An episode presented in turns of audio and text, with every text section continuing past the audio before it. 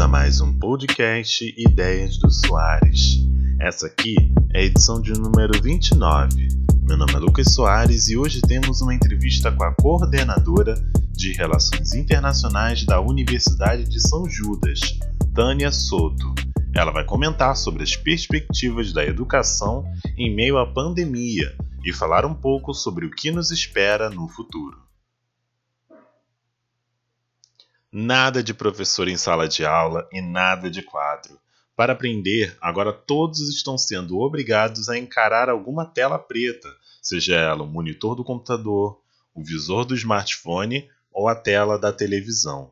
Segundo uma pesquisa feita pela Organização das Nações Unidas para a Educação, em abril, 87% dos estudantes no mundo estavam fora da sala de aula. Em meio a esse cenário de que nós, brasileiros, ainda vamos ter que ficar estudando um bom tempo em casa, Tânia Souto acredita que é importante que haja uma adaptação de tudo que a gente aprendia presencialmente em relação ao que a gente está aprendendo agora online. É possível sim manter o mesmo nível de qualidade de aprendizagem no mundo virtual, sempre quando fique muito claro que não se trata de reproduzir aquela experiência que você tem na sala presencial, né, do ensino presencial tradicional, que ela vai ser igual na, no ambiente virtual, ela vai ser diferente, a experiência vai ser diferente. E existem muitos recursos hoje, muitas ferramentas que fazem com que esse aprendizado possa fluir tranquilamente. Mesmo ainda longe de imaginar um cenário em que a pandemia esteja controlada, muitas são as discussões sobre como será o mundo pós-pandemia. Aqui mesmo no podcast já discutimos sobre o impacto na tecnologia e também no mundo do entretenimento. Isso não é diferente na educação e, para Tânia Soto, as mudanças serão profundas, mas o cenário não deve mudar tão radicalmente assim. Eu acredito que uh, virão muitas mudanças, aliás, não virão, já estão acontecendo muitas mudanças, é, que a, educação online e, e, no ambiente virtual ela vai ser fortalecida sem dúvida nenhuma.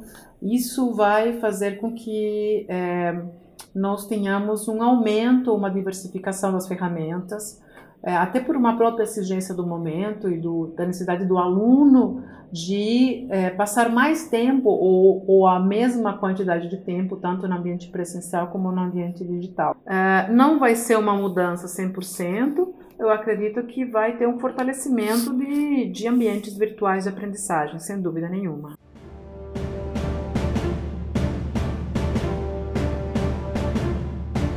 A trilha sonora tocou e agora é hora de falar de entretenimento.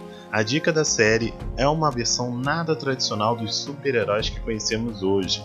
E se eles quisessem se aproveitar da fama para fazer o que quiser? E se eles não tivessem atitudes tão heróicas assim por trás das telas? E se eles fossem corruptos? Estou falando de The Boys, série que acompanha versões de super-heróis que conhecemos hoje, abraçando o lado mais sombrio da força.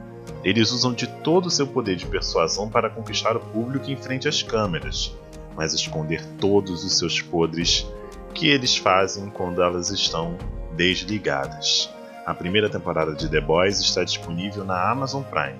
A previsão é que uma segunda temporada seja lançada ainda este ano, em 2020. E é isso, pessoal. Esse foi mais um podcast 10 do Soares. Ele está disponível em todas as plataformas de podcast. Acesse também o blog www.tecnoexplore.com.br para mais informações sobre tecnologia e curiosidades. E até a próxima!